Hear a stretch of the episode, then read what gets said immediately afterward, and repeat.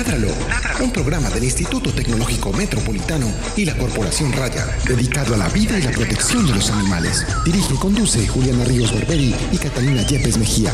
Escúchanos todos los jueves de 5 a 6 de la tarde. Ládralo, por un mañana animal libre de crueldad.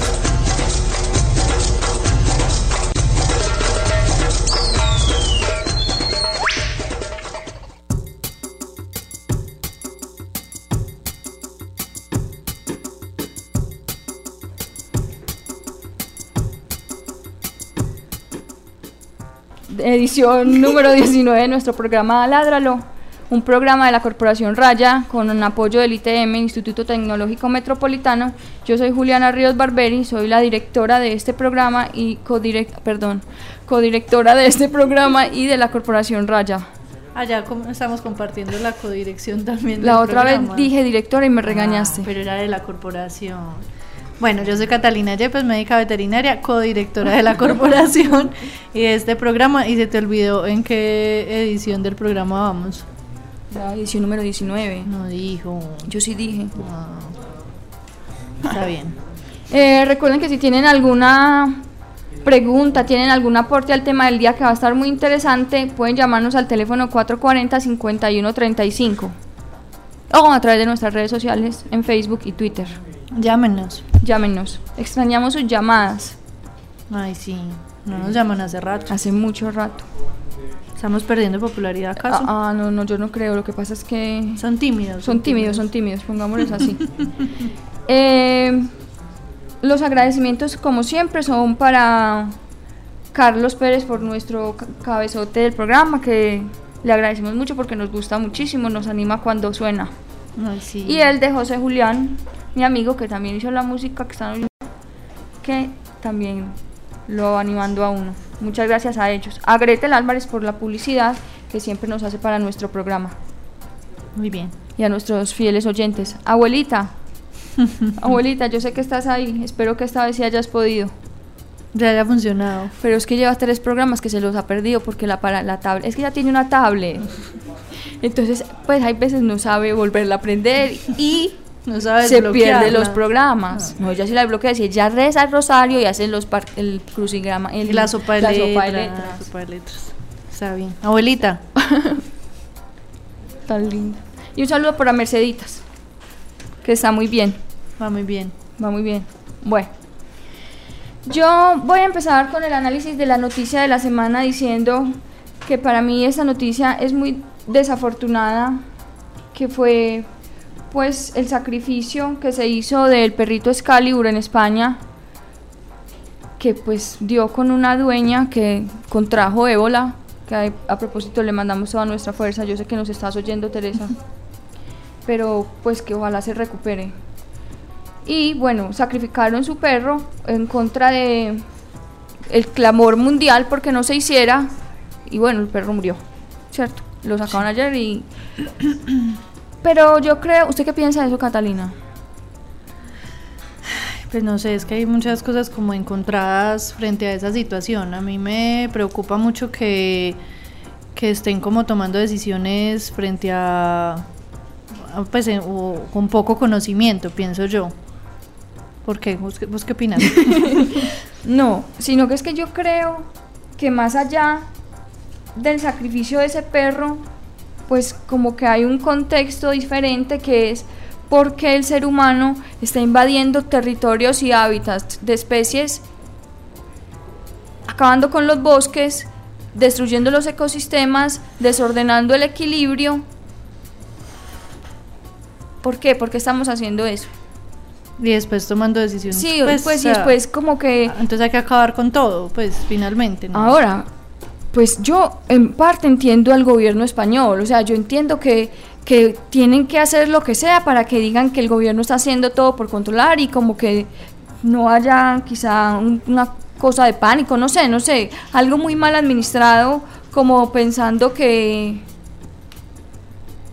Sí, que pues no tapar, como tapar el sol con un dedo, pues, Ajá. es lo que quiero decir. Yo entiendo al, al, al gobierno de España, pero yo también me pregunto, pues si a eso vamos, hombre, entonces todos los que han expuesto, eso lo harían pues, es que yo estoy segura que harían sacrificar a las personas que estuvieron en contacto con ella, si no fuera porque es políticamente incorrecto, pues, matar a alguien, sacrificarlo porque está contagiado de algo. Sí, pero si, no, también lo hicieran. Es que ahí está, o sea, porque, porque, por el, porque el perro sí y, y la, pues no sé, o sea, es, es no sé, una No, más allá de porque el perro sí es si ni siquiera se sabe siquiera si el perro tenía ébola, o sea, eso era como una presunción ahí, como han dicho el colegio, el colegio de que quién fue que dijo, bueno, no recuerdo bien. La Complutense de Madrid. Eso. hay, hay, una voz de fondo que no hemos presentado. Es que no hemos presentado a nadie, somos unas maleducadas. No, enseguida los presentamos. Termine la noticia. no, porque mire que él ya quiere aportar, entonces ah, debemos presentarlo. Vale, pues. Entonces él es nuestro invitado de la semana. él es Andrés Felipe Valencia eh, médico veterinario en la Universidad de Antioquia, que nos va a estar hablando de nuestro tema del día, que es terapia con animales. Ahora sí, sigamos con la noticia. Mentiras, aquí hay unas preguntas de rigor. Andrés Felipe, muchas gracias por haber venido a nuestro programa. Muchas gracias a ustedes. Andrés Felipe, cuéntele a nuestros oyentes de Ladralo. ¿Usted qué hace? ¿A qué se dedica? ¿Cuáles son sus hobbies? ¿Por qué quiso estudiar medicina veterinaria? Eh, bueno, muy buenas tardes pues eh, como ustedes dijeron al principio, soy médico veterinario en la Universidad de Antioquia. Me fui más por el lado del comportamiento de mascotas, como es el caso de perros y, gatos. Con, digamos, con perros practico varias disciplinas deportivas eh, en el ámbito de adiestramiento, dentro de las cuales está la parte de, terapia asistida con, con, perros para personas no funcionales, eh, síndrome de Down, espectro autista y en algunos casos violencia sexual.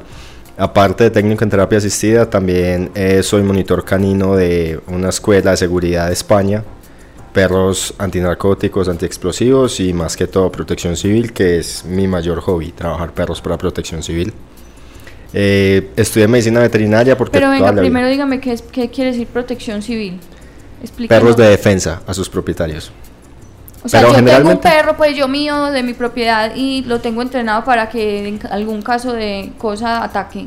Sí, para ante un estímulo aversivo el perro pueda tener una respuesta, que no necesariamente todas tienen que ser mordida. Puede ser un ladrido, puede ser incluso un golpe con un bozal de impacto, etcétera. Incluso eh, a nivel mundial ya se está trabajando una nueva disciplina que son perros contra violencia de género.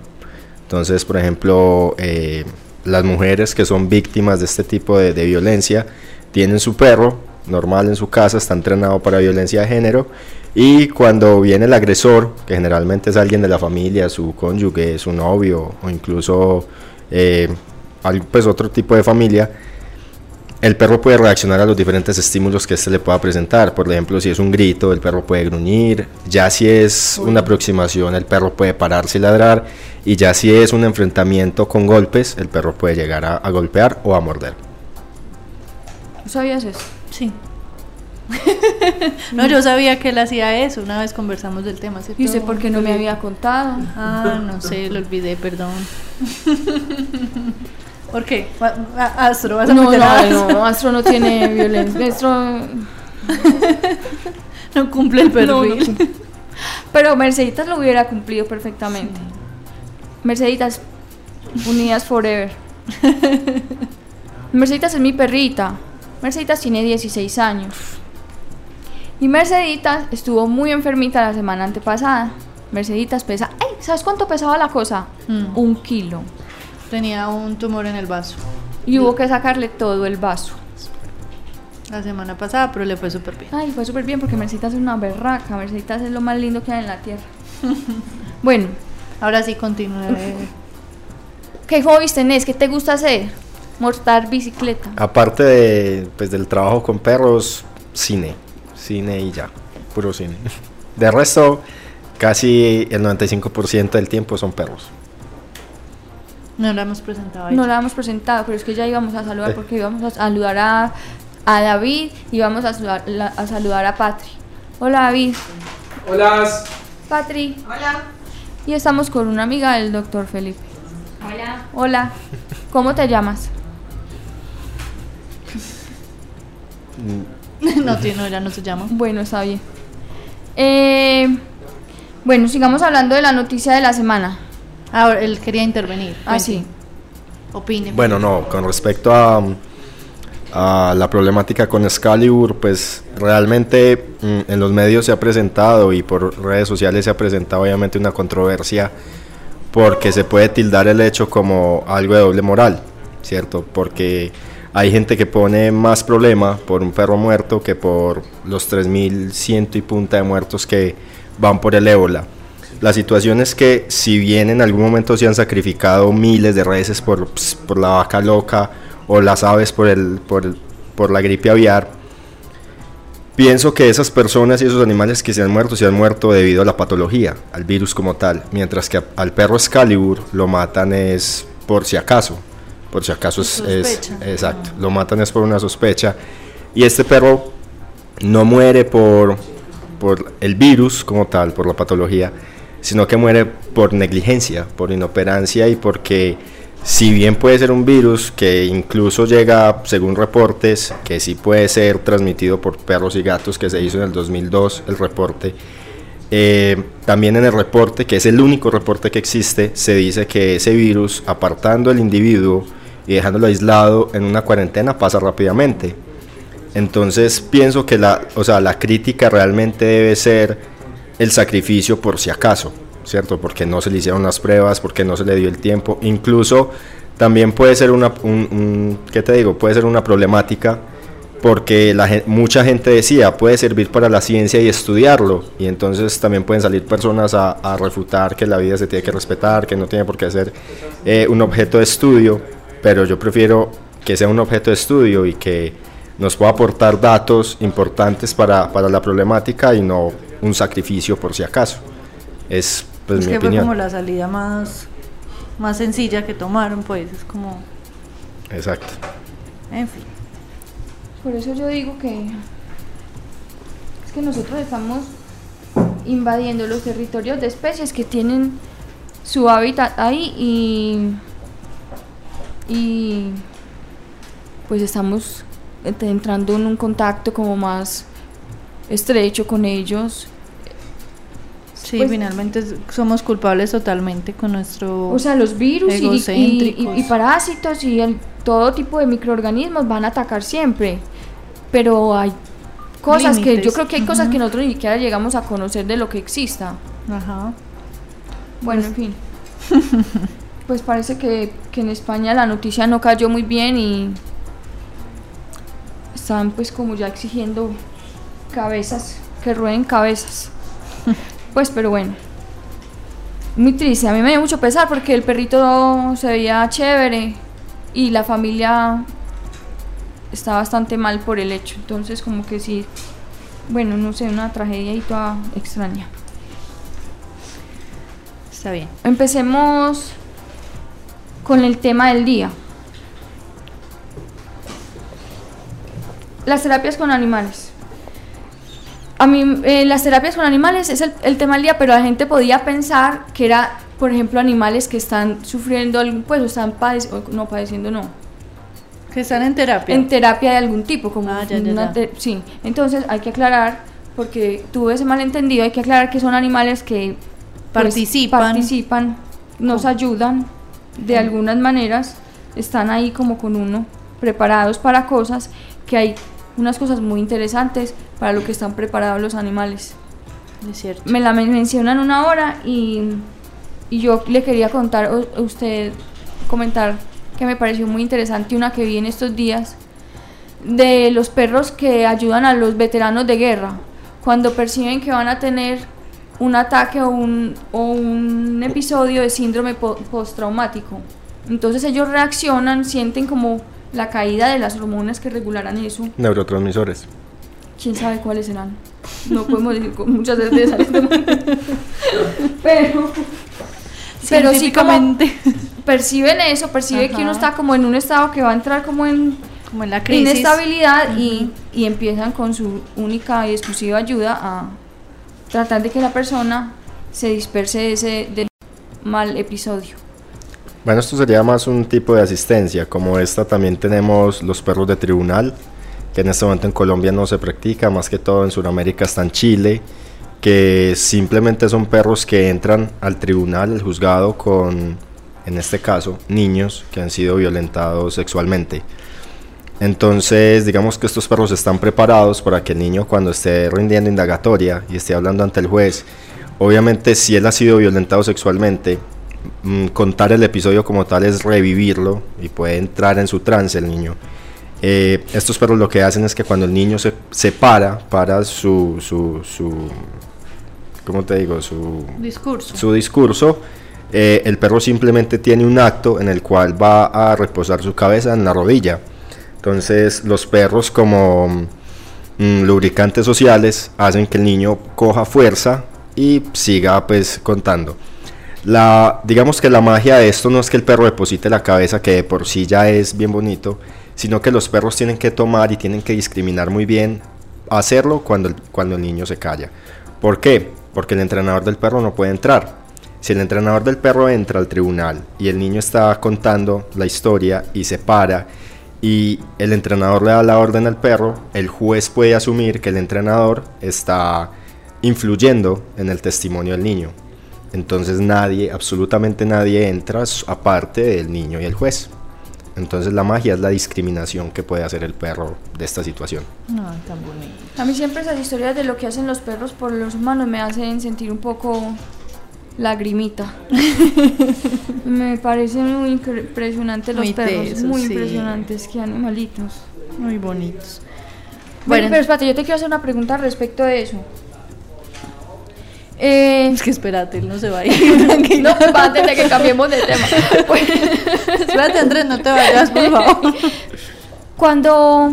Ah, me hicisteis la paloma. Ah, Ah, no, sí, el niño y el perro, en ese caso, ¿han tenido contacto antes o es la primera vez que se ven? En algunos casos sí ha tenido terapia, porque generalmente, como te digo, estos niños, la terapia asistida se, se ofrece también, o sea, su servicio también incluye la parte de los niños violentados físicamente. Entonces los niños ya van teniendo un proceso de terapia donde han ido evolucionando, donde conocen el papel del perro, donde se sienten confiados con el perro. Pero generalmente los perros que se utilizan para esta terapia no son los perros de tribunal. Entonces él entra al tribunal, pero entra con otro perro. Entonces sí, él ya ha tenido cierto, cierto contacto con perros. pero no necesariamente el mismo. No No, necesariamente el mismo. Son dos funciones que se Sí, pueden... porque entonces yo diría, si yo soy la juez, dice, ah, es que el niño también ya lo entrenaron para que haga así o, o le haga así al perro cuando... Sí, son dos distintos, el que hace la terapia y el, Y el de que tribunal. se llama perro de tribunal. Muy charro. Pues ese nombre tan, sí, perro de tribunal. tan bonitos. Ahora sí. Entonces ahora sí expliquemos qué son las terapias asistidas con animales o las intervenciones asistidas. Bueno, eh, las intervenciones asistidas son cualquier participación, o sea, la- las, las intervenciones asistidas con animales son cualquier intervención que haga un animal en cualquier tipo de, de actividad. Puede ser una terapia, puede ser una educación asistida con animales o puede ser una actividad asistida con animales. La terapia y la, la educación asistida con animales siempre van a necesitar la asistencia, sea en el caso de terapia de, de un profesional, un fonoaudiólogo, un psicólogo o un, un ¿cómo te digo? Un rehabilitador físico, un quiropráctico. Y en el caso de las educaciones asistidas con animales, pues va a necesitar un, profesor. Las actividades, que es otra las intervenciones que se hacen, simplemente son actividades de un índole mm, lúdico, donde no hay unos objetivos claros que no, se pues que no se tienen que cumplir paso a paso, mientras que en la terapia asistida y la educación sí se tienen que llevar unos objetivos y estos se tienen que cumplir. Ok, entonces sería educación, terapia y, y, a- actividad. y asistencia, y actividad asistida con perros, sí. Listo. Espere, ¿no es educación asistida ni terapia asistida o todos llaman asistida? Todas son asistidas. Se llama entonces educación asistida, terapia asistida, actividades asistidas. Exacto. La terapia y la, y la educación tienen objetivos claros y necesitan un profesional. Un profesional del área, pues. Exacto. Mientras que las, asis- las actividades asistidas son más in- de índole lúdico y no necesitan un objetivo claro. Listo. que listo. Listo. No, Me listo. quedó claro ese punto. Porque el perro es especial para llevar a cabo las intervenciones que se hacen. Mm, digamos que la respuesta es desde pequeños. Desde pequeños nosotros nos vemos motivados hacia los perros, quererlos tocar, acariciar, etcétera. Entonces, eh, pues muchos estudios han, han desarrollado eh, conclusiones en los cuales el perro puede ser un estímulo eh, multisensorial, un estímulo táctico, un estímulo táctil, un estímulo visual, un estímulo eh, auditivo, olfativo, ¿cierto? Donde nos puede hacer mantener la concentración en cualquier actividad que tengamos, ¿cierto? En este caso, por ejemplo, como vamos a tener pacientes con movilidad reducida, nosotros podemos llegar y decirle peina el perro circularmente y eso ya ayuda a su movilidad o en el caso de las actividades asistidas, pues niños que de pronto sean tímidos van a poder jugar con un perro, precisamente por eso, porque siempre les va a llamar la atención, les va a mantener la concentración y en el caso de, las educaciones, pues es prácticamente lo mismo. Niños que tengan un déficit de, concentración, pues el perro se los puede mantener. Además de que el perro es un facilitador de la comunicación. Seguramente muchos eh, de nosotros tenemos un perro a los cuales llegamos por la noche, los abrazamos o los acariciamos, incluso le contamos cosas que no, no se los contamos a nadie, ¿cierto? Eh, también, por ejemplo, en el caso de, de niños que han sido violentados eh, físicamente, sexualmente, niños con síndrome de Down o con espectro autista, sienten que el perro de una u otra manera no siente ningún prejuicio hacia ellos, no los está tildando ni se va a burlar de ellos porque el perro, exacto, el perro es totalmente carente de prejuicio, ¿cierto? Y más que todo porque qué más un perro que para jugar, ¿cierto? Entonces si nosotros enfocamos la terapia, por ejemplo, a niños o incluso a personas adultas, el perro como tal actúa como un incitador al juego. O sea, el perro siempre va a ser el protagonista, perdón. No, no, no, tranquilo. Mm, sí, de, sí, digamos de que una u otra manera de sí. protagonista, pero ¿qué otras especies, por ejemplo, pueden participar? Delfines, caballos, eh, en este momento se están haciendo con gatos. Mm, En este momento se pueden hacer, pues, más que todo, delfines, eh, caballos, perros y gatos. Yo discrepo un poco de la del delfines y todos Sí. sabemos por qué. Por la, sí, no, no, en ese sentido sí, pero por ejemplo yo veía un artículo sobre los gatos, vuelvo yo con los gatos, denle con los porque yo no creí que ellos pudieran participar en ese tipo, pero entonces ellos en- participan en cuál de los tres o en cualquiera pueden participar. Más que todo en asistencia. Más que todo en asistencia porque mucha gente cree que los gatos no son entrenables. Los gatos sí se pueden entrenar. Lo que pasa es que habría que ofrecerles unos estímulos de mucho refuerzo para que ellos puedan pasar pues por un proceso de aprendizaje, ¿cierto? Pero eso sería pues como domesticarlos, ¿cierto? Que pierde- perdería mucha magia. Más que todo las asistencias y por ejemplo los gatos se están utilizando mucho ahora como compañeros para las personas que ya están en su etapa final, que están desahuciados. Eso tiene algo que ver con aquel famoso gatito que se acuesta a los pies en un ancianato de los que ya se van a morir. Ay, sí. Pues que al respecto hay muchas historias. Muchas. Por ejemplo, hay una en la que un veterano de guerra muere de, bueno, está muriendo de cáncer, un cáncer renal terminal total. Y pues su último deseo era que le entraran a la UCI el gatico, que de él. Entonces, por ejemplo, obviamente entrar un animal a una UCI, en un hospital humano, es imposible, pero bueno, se hicieron todos los protocolos para que el, el gatico pudiera entrar. Estuvo con él ocho días eh, en su habitación. Mm, el propietario muere y al tiempo, ya no me acuerdo cuánto, no sería específico, pero sé que al tiempo el gatico muere también de un cáncer renal, de un tumor renal. ¿Cierto? Entonces, en cuanto a eso hay muchas historias, ¿cierto? Igual habría que mirar un poquito la historia, que, porque no sé qué historia me estás diciendo. Ay, Es un una- gato que, pero, o sea, pues es, existe. Pues está aceptado el gato en el asilo, es un gato en el asilo y cada que uno de los pacientes se va a morir, pues de uno del paciente no de los los viejitos, viejitos que vienen cada allá. que uno se de los que se va a morir, el- dos o tres días antes va y se le acuesta a la, a la- en la cama. Qué miedo ese gato. Sí, y entonces ya los, los del asilo, pues los del centro de los Se viejitos, preparan. Le dicen a los familiares que va- vayan a la persona, que se despidan. Sí, pues él siente como que la gente se va a ir y se murió y él va y le anuncia a la gente que él se va a morir. Pues como que los ayuda a irse, pues diría Sí, yo, de alguna también. forma. Sí, yo pienso. Y debe te- detectar alguna baja en algún tipo de sustancia, ¿no? Sí, sí, pues generalmente la detección en este tipo de cosas pues también se están estudiando, aunque por ejemplo ese tipo de eventos se le atribuyen a un sexto sentido, algo sobrenatural, ¿cierto? Que no es, no es tangible y que científicamente tampoco es demostrable. Pero tampoco se puede negar, ¿cierto? Porque igual hay muchos videos, están esos reportes, las películas que han salido sobre, por ejemplo, Hachiko. Ay, no, Hachiko, yo no me la vi. Los, los, los videos de los, de los perros o los gatos que se va a incendiar algo y sacan a sus crías o levantan a sus propietarios. Entonces, en cuanto a eso, es un sexto sentido que no es demostrable en este momento científicamente, pero que tampoco se puede negar. Ay, no tan bonitos los animales. Ay, sí. Bueno, yo creo. Dejemos así por hoy. Ya, ya nos dio la lagrimita. Ay, no, no, los animales para mí, yo no, no entiendo. Yo no entiendo gente cómo les puede hacer algo a los animales. Definitivamente. Siga. No, vamos por la primera canción. Porque es que mira, ya hablamos de los, trip, de los tips. Bueno, entonces vamos con la primera canción del día. Hoy vamos a poner rap. La primera canción del día es Schoolboy Q y se llama Las manos en el manubrio. Manubrio. ¿Manubrio? Manubrio. ¿Te acuerdas una vez que hice de Camparta? Ay, sí, lo recuerdo.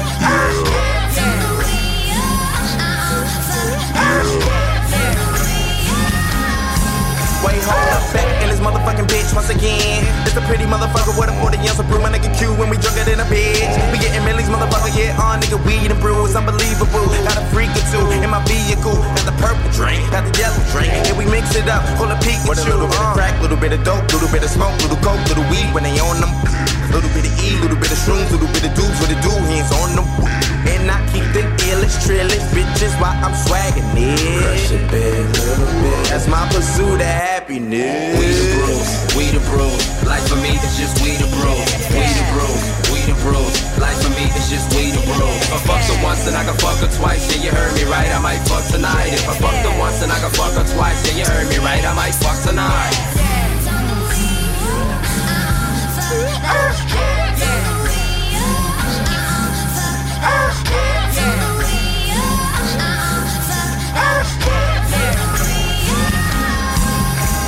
If I fuck her once, then I can fuck her twice. If I fuck her twice, I might change her life. If I change her life, she might hit for weed. We can have a summer, run it off for three. Her marrying me, I keep it strictly G. My philosophy upon living right. Nigga, weed and bruising head every night. Hope the pussy nice, cause I'ma fight the bitch. Beat it down and shit, I be clowning with. Black hippie crew, how swag am I? Be the reason why she wanna drown my dick. But I super lie, she was super dry. No paper planes, the Vegas are fly. Don't act surprised, so much low inside. Let's get stupid high to where I can't reply. Love smoking dope, I won't compromise. We the we the brews. Life for me is just we the brews, we the brews, we the brews. Life for me is just we the brews. If I fuck her once, then I can fuck her twice. Yeah, you heard me right, I might fuck tonight. If I fuck her once, then I can fuck her twice. Yeah, you heard me right, I might fuck tonight. Yeah, bitch, give me the dust.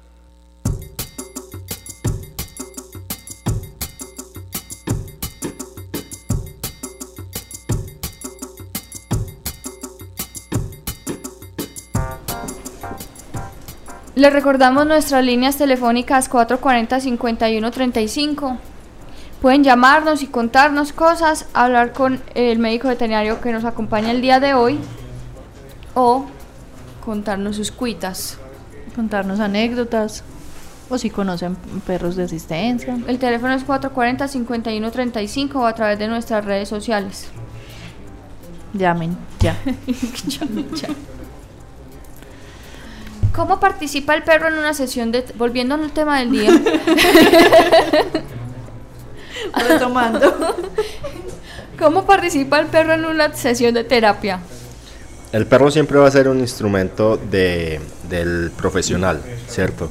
Una terapia siempre va a tener una planeación, dependiendo de los objetivos. Planeación. Planeación. Dependiendo de los objetivos que se tengan para esa terapia, dependiendo de la terapia que se está teniendo y dependiendo mucho del paciente, ¿cierto?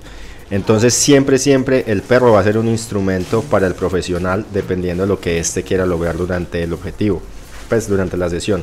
Por ejemplo, eh, el objetivo de hoy es, por ejemplo, qué sé yo, ganar movilidad en un- movilidad o, por ejemplo, em, presión en, los dedos. Entonces, por ejemplo, el perro puede estar acostado durante la sesión para que la persona, sea niño o adulto, eh, lo peine con el brazo o la pierna que está afectado, o si por ejemplo lo que quiere es motricidad fina o ganar presión en los dedos, empezar a pegarle ganchitos de ropa, que eso de por sí ya es difícil para una persona que carezca de, mo- motricidad fina.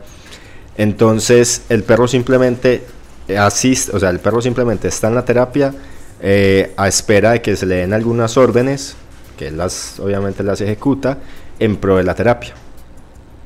No, y tan bonito si se quedan ahí, que le pongan los ganchitos. Me lo imaginé ahí acostadito con los ganchitos encima. Sí, de hecho es uno de los ejercicios que se puede hacer. ¿Y cómo se elige un perro o qué perfil debe tener ese perro para decir, bueno, este nos sirve para, para terapia? Bueno, mira, pues generalmente hay dos tipos de test. Está el test de Lyakov y el test de Campbell. El test de Campbell pues es muy conocido, pero digamos que ya es algo obsoleto. Se toma más en cuenta el test de Lyakov, donde nosotros evaluamos el tipo de sensibilidad del perro. Entonces, por ejemplo, la sensibilidad, sus cinco sentidos. Eh, un perro que sea muy sensible a cualquiera de sus sentidos es un perro que no es que esté muy destinado para terapia. ¿Por qué? Porque como son perros que van a trabajar con niños down, por ejemplo, y son niños que son bruscos, un perro que sea muy sensible, táctil, pues táctil al tacto, que lo vayan a abrazar, que lo vayan a pellizcar, que le vayan a jalar el pelo, las orejas, no te permite eso, por ende eso va en detrimento del avance de la terapia, ¿cierto? Un perro que sea, por ejemplo, muy sensible auditivamente es un perro que para un niño con espectro autista, que tienden a hablar en desniveles, que pueden hablar muy pasito y van subiendo el nivel y vuelven y lo bajan, puede asustarse. Entonces siempre lo que se trata de hacer es que desde el principio el cachorro al cual se le haga su test de Lyakov nos presente a nosotros una neutralidad. No es que tenga que ser neutral totalmente, porque no necesariamente todo, o sea, el perro tiene que servir para cualquier asistencia, ¿cierto? No puedes tener un perro para síndrome de Down, un perro para, para eh, espectro autista o para educaciones asistidas, pero generalmente lo que buscamos siempre es un perro que sea muy seguro y que sea muy neutral en su sensibilidad. ¿Vos crees que Astro hubiera servido para algo? De pronto, esto es muy noble. Astro es muy... que ah, bueno, Sí, es muy neutro. lo que quiera. ¿Y desde qué edad se eligen esos Los perros? cachorros los empezamos a, a testear, como se dice, más o menos a los seis meses, ¿cierto? Pero eh, digamos que el entrenamiento de un perro de terapia puede durar entre 10 a 12 meses, ¿cierto? Teniendo un muy buen proceso y teniendo en cuenta cuántas veces lo trabajes en el día, ¿cierto? O cuántas veces lo trabajes en la semana. ¿En qué consiste el entrenamiento? Bueno, inicialmente cualquier perro de asistencia tiene que tener lo básico, que es sentado, acostado, el sentado quieto, el acostado quieto, venir al llamado, caminar al lado, pero eh, a este tipo de perros también se les mm, habitúa desde cachorros a que puedan trabajar con cualquier persona, o sea, que no solo sea un guía el que le hace el trabajo de, obediencia, sino que puede ser cualquier persona, ¿cierto? Incluso eh, que el perro pueda ser manejado por un extraño, eh, puede hacer pase de un entrenador a otro durante la misma sesión de trabajo. Eh, se le pueden, eh, digamos, nutrir un ambiente de muchos estímulos, pero el perro no se puede despistar con ninguno de estos estímulos, sino seguir siempre con su guía, esperando a que éste le dé su orden, así sea de liberación para ir a jugar, pero mientras no haya orden de liberación, tiene que estar presto para el trabajo. Y entonces comienzan a los seis meses el proceso de entrenamiento. El testeo O el test, y, y- el- y los que se seleccionen empezamos con el proceso de entrenamiento. Y puede durar entre 10 y 12 meses. Y 12 meses. A partir de ese entrenamiento ya empiezan terapias. Eh, primero, pues hay muchos, muchas fundaciones que te certificarían. En este caso, la más fuerte en Colombia es la Fundación Las Golondrinas, mediante la Fundación Bocalán de España, ¿cierto? Pero también existe la Delta Society en, en Estados Unidos. Pero eh, primero tienen que pasar por un proceso de certificación el perro y si se está certificando perro y guía, se tiene que certificar el perro y el guía y ya después, después de la certificación pueden, pueden empezar a ser terapeutas. Pero el perro por sí solo no hace terapia. ¿Sí me entiendes? Siempre, siempre tiene que ser un profesional. Incluso un técnico en terapia asistida, si no es psicólogo, no puede diseñar una terapia asistida.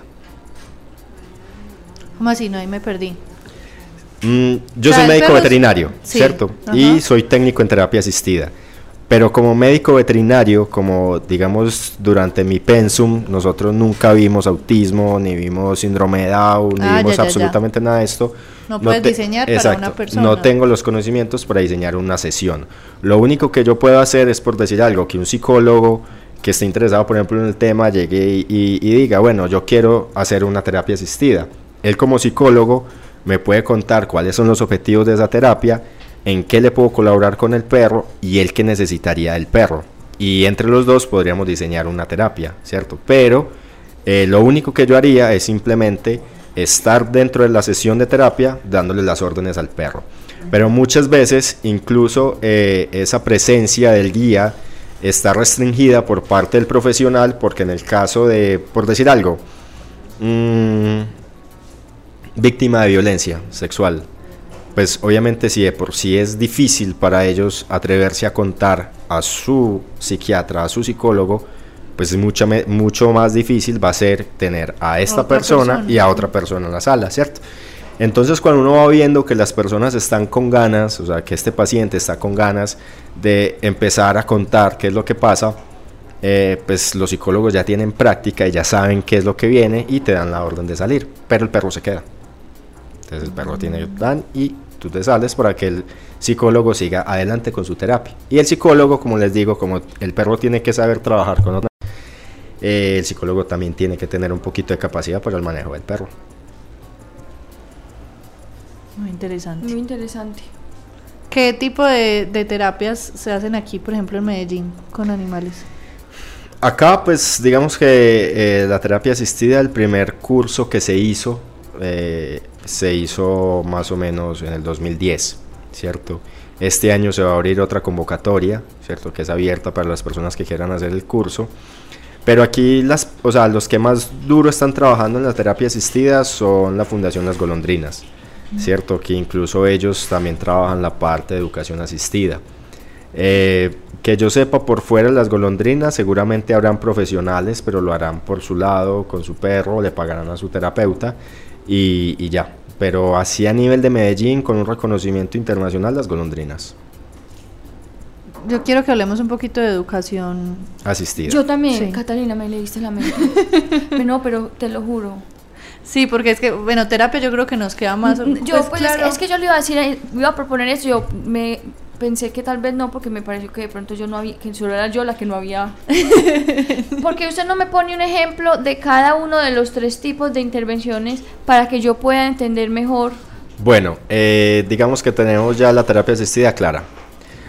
Pasamos, por ejemplo, a una educación asistida. ¿A quién está orientada la educación? A niños, ¿cierto? Inicialmente. Entonces, digamos que tenemos un salón de 5 o 6 niños que pueden tener déficit mm, pues, psicológico que tengan un, déficit de aprendizaje o simplemente están aprendiendo. Son niños funcionales, o sea, los niños con alguna deficiencia, con alguna valencia, se le denominan niños no funcionales, personas no funcionales y pues las personas funcionales. Podemos tener cualquiera de los dos universos. Y digamos que tenemos los niños en un salón y vamos hoy, por ejemplo, a aprender a las verduras, ¿cierto? Entonces tenemos, por ejemplo, qué sé yo, frutas, mm, la sandía. Tenemos las imágenes de varias frutas en la pared y empezamos niño por niño. ¿Dónde está la sandía, por ejemplo? Y él con un láser nos puede señalar la sandía. Si acertó, el guía del perro puede dar la orden al perro de que vaya por la imagen. Eso es un ejercicio que se llama el cobro. Ir por la imagen, traérsela al niño y venir directamente hacia el guía o el profesor por un premio para el niño.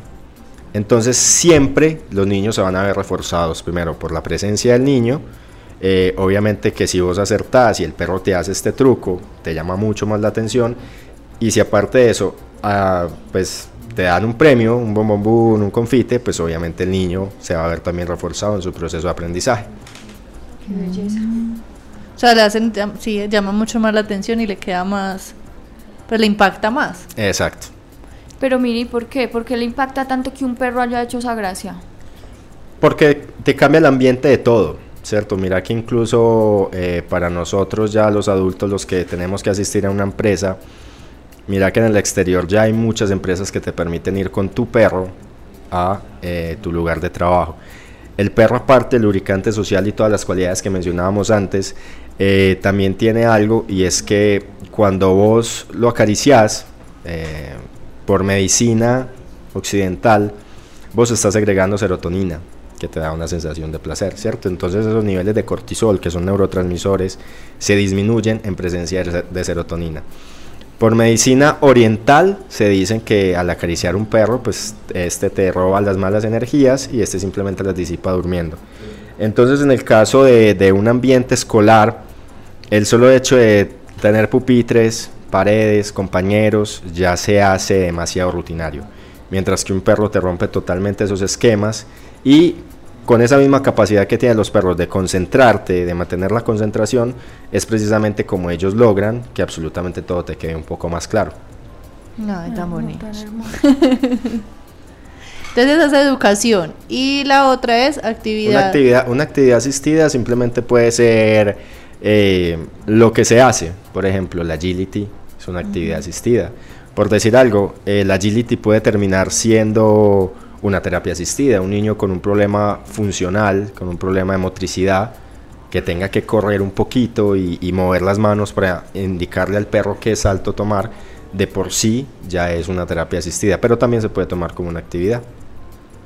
Muy bien. Ahora sí. Nos quedó claro. Sí, sí.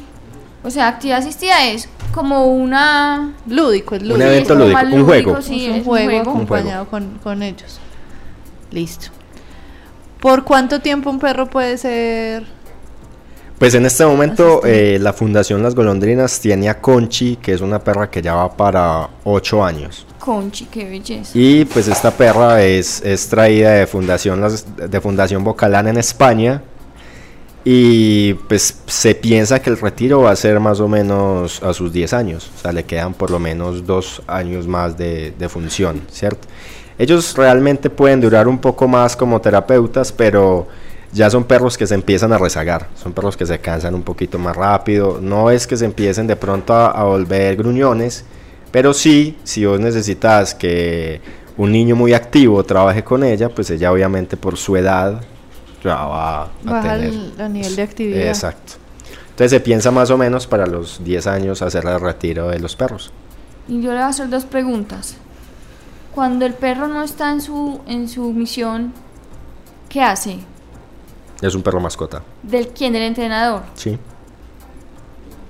Ya si tenés, por ejemplo, una fundación con, qué sé yo, 10, 15 perros, pues obviamente me imagino que tendrían su canil eh, y tendrán pues sus lugares de esparcimiento, ¿cierto? Pero una de las cosas, y esa pregunta es, es, buena, y precisamente lo mencionábamos ahorita y hacía la diferencia entre medicina occidental y medicina oriental.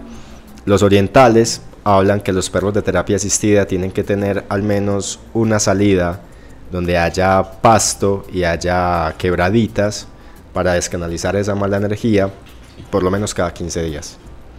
Entonces pienso que pues si tenés un lugar donde tener muchos perros y que todos son de una u otra manera entre comillas decirlo operativos, pues tienen que tener esta garantía de tener pasto, de tener manga, donde ejercitarse y todo, porque de por sí las razas que se utilizan son razas enérgicas, ¿cierto? Mira que se están utilizando labradores, se están utilizando golden, se están utilizando border, en algunos casos, no muchos de los border collie funcionan, precisamente por la sensibilidad que estos tienen, y se utilizan bernes de la montaña, ¿cierto? Entonces son perros que tienen un nivel de actividad un poquito alto de por sí y necesitan espacios abiertos donde recrearse. Pero por lo general, el perro de terapia asistida es un perro que se puede manejar como una mascota. Y yo te voy a hacer otra pregunta, que creo que se la pueden preguntar muchas personas. ¿Qué pasa con esos perros cuando ya se jubilaron? ¿Siguen siendo mascotas? Siguen siendo mascotas. Lo que pasa es que la ventaja de un perro de terapia es un perro que ya está entrenado. Entonces es un perro que ya sabe manejar los espacios, que sabe manejar los tiempos, que eh, generalmente, a ver, lo que pasa es que mucha gente tiene el paradigma de que un huacal es algo aversivo para el perro. Si nosotros positivizamos el evento de estar en huacalados, por ejemplo, el huacal, estando en el huacal se me presenta un hueso que es lo que más me gusta y cada que me entran al huacal yo me entro es a reunir mi hueso. Entonces, estar en el huacal de por sí ya es un evento positivo para él.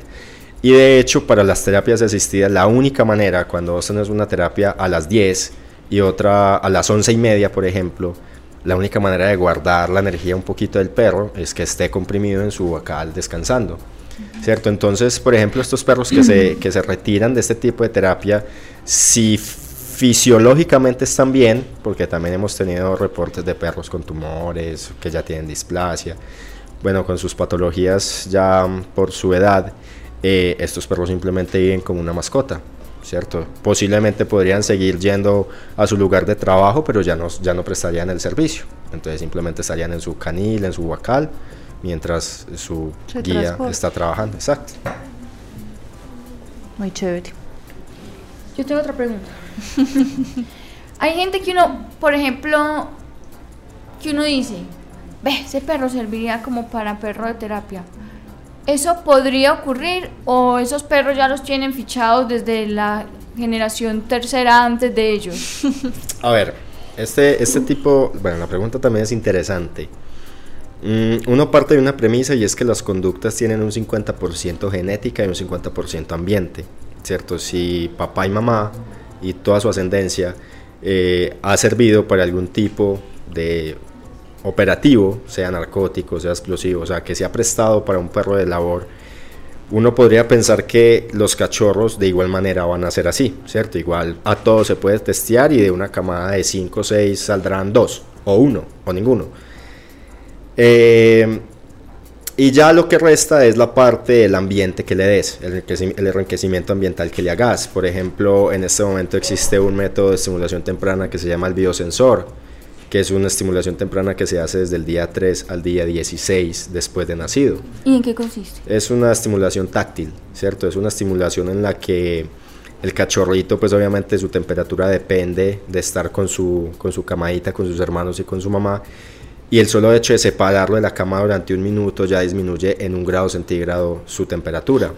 y eso de por sí eh, ya es estresante. Después, con un, con un copito, Johnson eh, le vamos a acariciar las paticas, pues un día, todos los días cambiamos de patica. De esa manera él va sintiendo ese estímulo táctil. También está un ejercicio donde lo vamos a poner en diferentes posiciones, entonces lo vamos a sentar, lo vamos a poner boca abajo, vamos a poner la cabeza apuntando hacia el suelo. Está también otro ejercicio donde lo vamos a poner encima de una cobija, que es de una toalla que esté congelada y eso disminuye otro grado centígrado. ¿Qué, se busca con este método de estimulación? Se busca que el cachorro desde muy pequeño se acostumbre a vivir procesos estresantes, ¿cierto? A, que tenga esa secreción de cortisol y que su organismo responda muy bien a esto. Entonces, cuando el perro vive este, este, este proceso, cuando sea mayor, el estímulo estresante tiene que ser tan fuerte para que logre estresarse. De lo contrario, él siempre va a manejar, se va a mantener calmado, ¿cierto? Entonces, claro, uno de pequeño lo ve y uno decir, hombre, sacar un cachorrito de su cama, bajarle un grado centígrado, qué pecado. Pero si pensamos a, posteriori, pues es muy positivo para el perro. Y posteriormente a esto viene el, proceso de socialización y como te digo, el proceso de entrenamiento.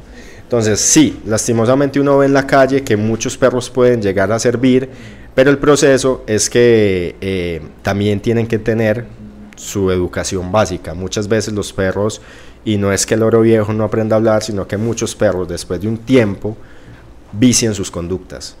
Entonces cuando vos necesitas, por decir algo, coger un perro que pudo haber servido y meterlo en el proceso, te vas a gastar mucho tiempo quitándole esos vicios conductuales para poder meterlo en el sistema de entrenamiento.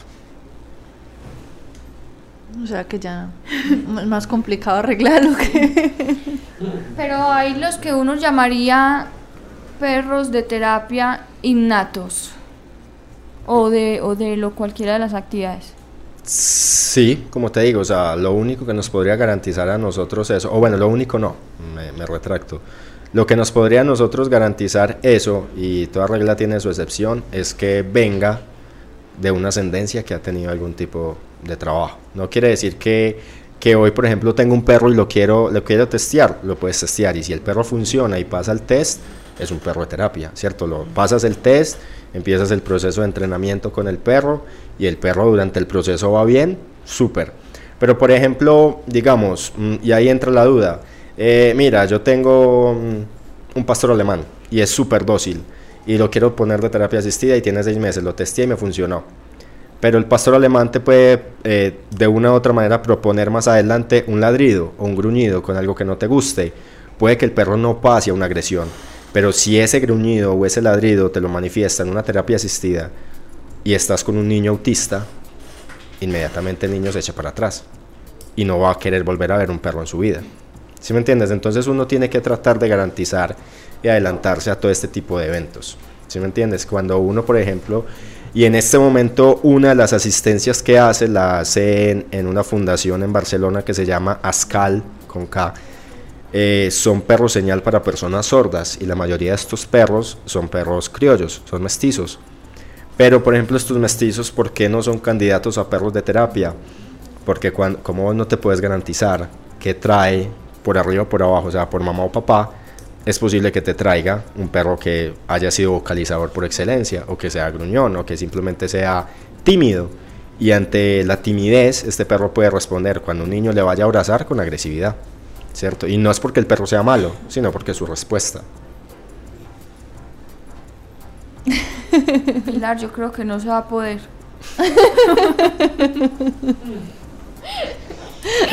no clasificó. no. No, pero sí, tiene mucho sentido. Tiene mucho sentido. Es un tema muy.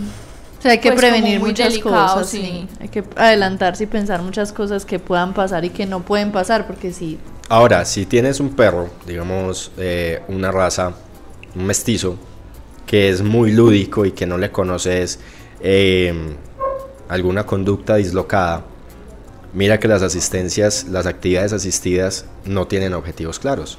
Lo puedes destinar para, para esto. Si el perro le gusta, por decir algo, la pelota, le gustan los snacks, son perros que son fáciles de entrenar y que al no tener que cumplir unos objetivos claros, puedes destinarlo a simplemente eventos lúdicos. Piénselo, Pilar, pues yo lo veo como una opción. Si alguien quiere eh, los servicios o cómo se puede acercar a, a esta fundación que mencionábamos que existe acá en Medellín. Puede buscar en Facebook eh, Fundación Las Golondrinas o Bocalán Colombia. Bocalán con, con B, de burro. Pero, o sea, si es decir, yo quiero que, no sé, mm, mi hijo tiene algún problema X, yo puedo decirle a ellos, ayúdenme con este tipo de terapia o cómo se, o, o quién debe acercarse a ellos, el, el- el especialista. Mm, no, o sea, ellos te orientarán como, como acudiente de esta persona, ¿cierto? Ellos te, te- te colaborarán y te, y te orientarán al respecto. Eh, porque ahí sí la verdad no, no tengo respuesta para eso, no sé cómo proceden ellos al respecto. Yo sé, y vuelvo y lo digo, en este momento Ellos, ellos... lo asesoran. pues. Exacto, ellos prestan una asesoría y si ellos pueden tomarlo. Pues lo que pasa es que la Fundación Las Golondrinas acá en este momento tiene varios colegios, en Llanaditas tienen uno y en Caicedo creo que tienen el otro, Mm, ¿cierto? ya, ya, Entonces ya. ellos ellos, o sea, ellos mantienen sus ocupaciones en esto. Sí, eso No es lo que sé. quería saber, o sea, cuál es el como el, el, el punto exacto donde ellos se desenvuelven, pues, y cómo se acerca uno a ellos. Ok. Ya. Vamos a hablar de la agenda de la semana. Ah, pero primero hablemos, eh, felicitar a las personas organizadoras de la marcha por los animales eh, que, que acaba de pasar el 5 de octubre. Felicitaciones, lograron convocar mucha gente, pero por Dios, no hemos hablado de la otra de las noticias más importantes Ay, de la sí, semana. ¿Qué supuesto. nos pasó? Pero entonces puedes dar la introducción a través de la marcha, que como hace ocho días nos dijo eh, la persona que estuvo acá con Juan nosotros. Guillermo Páramo, no es que Guillermo se le Páramo. olvidado el nombre. No, no, estoy diciendo que estaba dando la introducción de quién era. Eh, nos invitó a la marcha y nos dijo que el mensaje principal era pedirle a la Fundación San Vicente de Paul que por favor eh, no destinara más el, el Centro de Espectáculos La Macarena para este tipo de espectáculos taurinos. Y a raíz de eso se viene la super noticia. Hay que ser prudente. Yo no sé si es súper o puede. Bueno, o sea, no sé, sí, sí, no sí, sé, hay que no tenerle sé. su... Miedo. Pero bueno, pero bueno, pues yo pienso, de- yo inicialmente puede ser positiva, que sí, sí. puede ser algo bueno, en fin, digamos que es. No, mentiras, pero espere. Eh, esto es un logro de toda la comunidad animalista. Si se llegase a dar, eh, todos en nuestras medidas hemos participado en ejercer una presión en la comunidad, en demostrar qué pasa en realidad en las corridas de toros, qué significa un espectáculo en un país violento que gira en torno a la sangre y a la muerte. Eh, pues la Fundación San Vicente de Paula anunció precisamente el lunes que quería vender la parte que le correspondía, que la quería vender al municipio de Medellín para que ellos destinaran la plaza para lo que consideraran pertinente, fueran espectáculos culturales que no involucraran ningún tipo de asesinato. Y aclaró que Aclaró. una de las causas principales que tomaban esta decisión era por la presión de, la- de todos nosotros y de la pues, comunidad en general, donde se pedía que no se utilizara más esto, este espacio. Ojalá, Esperemos que sí. pues yo no quiero casar peleas.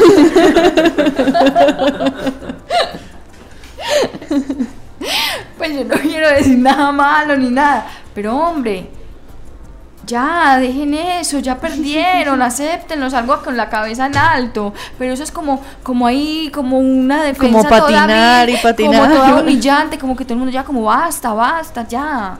O sea, a mí me sorprendió que la que, viniera esa, esa noticia y que, y que justificaran, porque yo pensé que iban a decir, no, es que no- los ingresos, no sé qué. No, la justificación que dio el señor en su entrevista fue, esto lo hacemos por la presión que ha generado la comunidad y porque sabemos que en Medellín no quieren es- más este tipo de espectáculos. Me parece muy bien. Sí, a mí también me parece muy bien. Bueno, sigamos con la agenda de la semana. Mañana viernes 11 de, eh, 10 de octubre va a haber jornada de implantación de microchip en el apoyo a las jornadas saludables San Cristóbal, vía el Cucaracho, calle 64 entre Estación Ur- Aurora y Cantares. ¿Usted se acuerda de la Aurora? Sí, claro. ¿Usted se acuerda que usted la subieron en un camión de Coca-Cola? Sí, claro. Sí. Sí, porque cierta persona me acompañó en la moto a llevar una perrita y se varó. Pero yo no fui. No, no, yo no sé manejar no, moto. Yo no soy, yo no soy. Era un- una persona que ni siquiera dónde está en este momento en el Nadie mundo. sabe, nadie sabe. Pero se varó y entonces subía un carro de Coca-Cola, yo subía con mi perrita cargadita recién recogida de la calle y el muchacho de la Coca-Cola me dijo, venga, yo la subo, venga. Y yo me trepé se trepó en el camión con la perrita. y me montaron en lo- entre los dos. No sé, no me dejaron en el extremo, no, entre los dos. Y como hizo, se bajó el uno y para Se bajó para que yo me montara y quedara en la mitad. Pero bueno, son experiencias que uno vive con estos animales. Ay, Catalina, qué risa. Bueno, mañana, el sábado, el azapo, ya dije, está cierto, el sábado. No, no, el sábado no has dicho. Me equivoqué. Es el lugar que di ahora, es el del Ah. sábado. Perdón, Catalina, perdón, perdón, perdón. No voy a volver a decir todo. El mañana viernes en la zona común de la sede comunal Barrio Llanaditas, calle 59 1950. Y el sábado en el apoyo a las jornadas saludables San Cristóbal, vía el Cucaracho, calle 64 entre Estación Aurora y Cantares 1.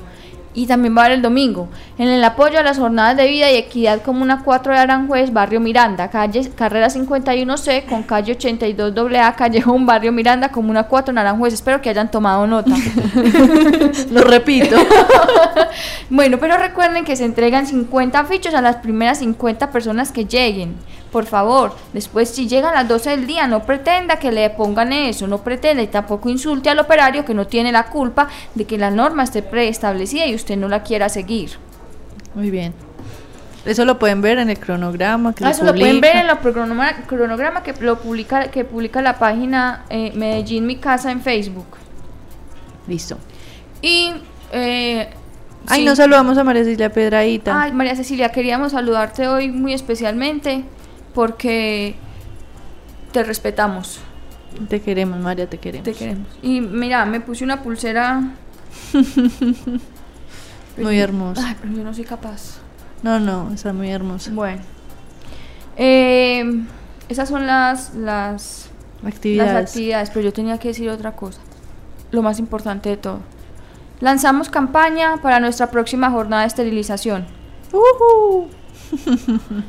Am, en enero del 2015 nos vamos a Capurganá a operar animales allá. ¿Por qué, no volvemos, por qué vamos a volver a repetir Capurganá? Digo yo. Sí. Ah, porque eh, muchos estudios y matemáticamente aquí nuestra compañera ha estudiado mucho el crecimiento exponencial de las poblaciones y sabemos que hay que generar un impacto eh, significativo realizando la esterilización de un alto número de animales de esa población. Ya estuvimos allá, operamos ese día, ay, no, se me Ese olvidó. día. Esos dos días operamos cuántos? Ciento y pico, pero yo no me Ciento- acuerdo como cuántos. 120 y algo de animales. Queremos operar 38, ¿no toda la, No, todo el resto de la, de la población. Entonces estamos realizando un censo apoyados por la escuela de Capurganá, que le está entregando la encuesta a los niños y esta la tienen que entregar resuelta a sus profesores para poder en- censar cuántos animales faltan por operar y desplazarnos en enero para allá. Uh, la meta son 200 animales. Pues la meta que tenemos estimada por el momento, que podrá Mientras variar dependiendo censo. del censo. Ajá. Pero de esos 200 que tenemos como meta, ya tenemos 29 que sobraron de la jornada de esterilización de la Guajira, o sea que faltan 171. Muy bien. Acuérdense que ya está el documental, el que no lo ha Ah, visto. sí, para el que no ha visto el documental, el documental de la Guajira ya está publicado en nuestro face, en nuestro canal de YouTube para que lo vean y también te queremos decir no, no queremos decir nada. No, no, no, tranquilo. Bueno, no, no queremos decir eso. Eh, yo tengo un mensaje. ¿Un mensaje o un consejo? No es un mensaje. Ah, diga. Mi mensaje es para todas las personas que se inscribieron en la jornada de esterilización del domingo pasado. Ay, sí. A las unas les quiero agradecer por haber llevado al animal. A las que se inscribieron y no lo llevaron, quiero hacerles un llamado de atención. Primero que todo, cuando se les respondió el correo, se les solicitó muy encarecidamente que si no iban a ir, avisaran con tiempo para asignarle ese cupo a otra persona. Muchos animales se quedaron por fuera y faltó mucha gente por llevar su animal. No mucha, operamos demasiados animales ese día, pero faltó gente, o sea, esperábamos otras personas que no llegaron y eso es irrespetuoso con uno porque uno no se inscribe y luego deja metido, uno no planta. Pero también vamos a agradecer a las personas que Claro, asistieron. por supuesto. Porque eh, yo creo que fue una de las jornadas con mejor logística, porque Sí. la gente fue muy paciente, muy colaboradora, muy organizada.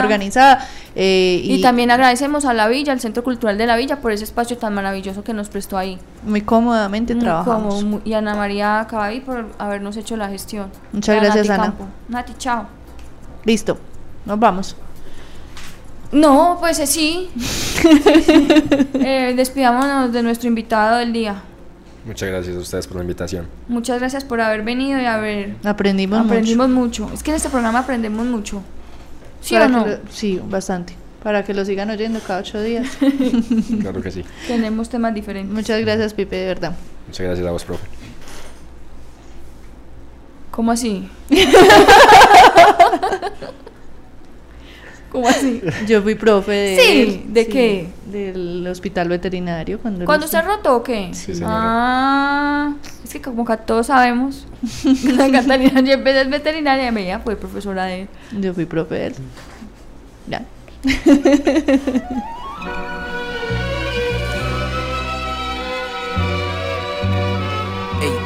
Fillo. I'm in love with life, it's not a fling. Niggas dropping like flies in the hood, like it's going out of style. What's good? Can't call it, got me knocking on wood. I'm into getting money, young blood, young crip. Yes, sir. Keep it on the hip, don't get it blurred. Keep me a crib up in the birds. Why wouldn't I want a better life? No fucking up, gotta get it right. Find a whole ride into the night. Don't need the bullshit in my life. Drama getting low, gotta step it up. Haters now, they ain't letting up. You counting on better luck. Niggas down my cheddar up. Every day's like a new flash, new ass, new ass. How I get a bitch, that fucking bad shit pays when you grind in the lab. Wait until my new shit hit the mass, we gotta hit real fast. Get it right or get left, no looking back, fuck that. Fuck you all day, pissing on them like dirty hallway. Being broke, corny, with a drag, boring, with a tweet, muscle, you stuff fucked up. Get it poppin', better let the gun bust. Foot on their neck, I ain't letting up. Tavalinis, white tees, diamonds draped cross my neck, so fresh, dressed to death. What a good looking crimson left. Tavalinis, white tees, diamonds draped cross my neck, so fresh, dressed to death. What a good looking corpse I left. Tavalinis, white tees, diamonds draped across my neck, so fresh, dressed to death. What a good looking corpse I left. Tavalinis, white tees, diamonds draped across my neck, so fresh, dressed to death. What a good looking corpse I left. One thing I know, actual fact. Once that we go, ain't no coming back. At the funeral, just all black. Arms crossed chest, saying all that. Times that we lost, never get it back. Crime does cost. Never been a rat, never been the type of cross cats, but of course cats can avoid that. What's written on my tomb? What will they say? Here lies a man who paved the way. Will they remember or just forget? Can you recall or recollect much better days? Seen a lot of pain. Stairway to heaven or straight to hate. Gotta tell a rev, need a pound of hay. So either way, I'm high on the way. If tomorrow never comes and I die today, I leave a treasure for the whole world to inherit my rhymes and rage. Before my rhyming days, my mind was a daze. What I learned entering the stage took me on to another phase. Now my name is well known for the greatness I claim and the way that we came in and changed the whole game. It's how I came up from the cradle. It's the way I was raised, and it's the way I'm gon' stay till heaven call for my name. Tavalinis, white tees, diamonds draped across my neck, so fresh, dressed to death. What a good looking crimson left. Tavalinis, white tees, diamonds draped neck, so fresh, dressed to death. What a good looking crimson left. Tavalinis, white tees, diamonds draped cross my neck, so fresh, dressed to death. What a good looking crimson left. Tavalinis, white tees, diamonds draped cross my neck, so fresh, dressed to death. What a good looking crimson left. Like birds to fly, let's leave behind the bullshit we don't need to carry. The grudges, the sadness, the pain, the regrets. Death is scary. Some gonna live, some gonna die, some gonna laugh, some gonna cry. Glad that I'm gone, life still was on. They was weak, I was far too strong. Just let go, run to the light, try to hold on, keep my grip tight. Still hear my mama voice in my head, still feel the burn of my hot leg. Thought I was dead when the doc said to come in. Can't save your leg or my right lung. Knew it would come after all the dirt I ever done. Damn, it's a shame. Love come with pain. Died in the streets, part of the game. Look at this man, was a good man. That's what he said. Can't pronounce my name. Hear the preacher read my eulogy. Got my little son running, calling me. Came too quick, can't do shit. Look at your boy, that's what I did. Tavalinis, white tees, diamonds draped across my neck, so fresh, dressed to death. What a good looking crimson left. Tavalinis, white tees, diamonds draped across my neck, so fresh, dressed to death. What a good looking crimson left. Tavalinis, white tees, diamonds draped across my neck, so fresh, dressed to death. What a good looking crimson left. Tavalinis, white tees, diamonds draped across my neck, so fresh, dressed to death. What a good looking crimson left.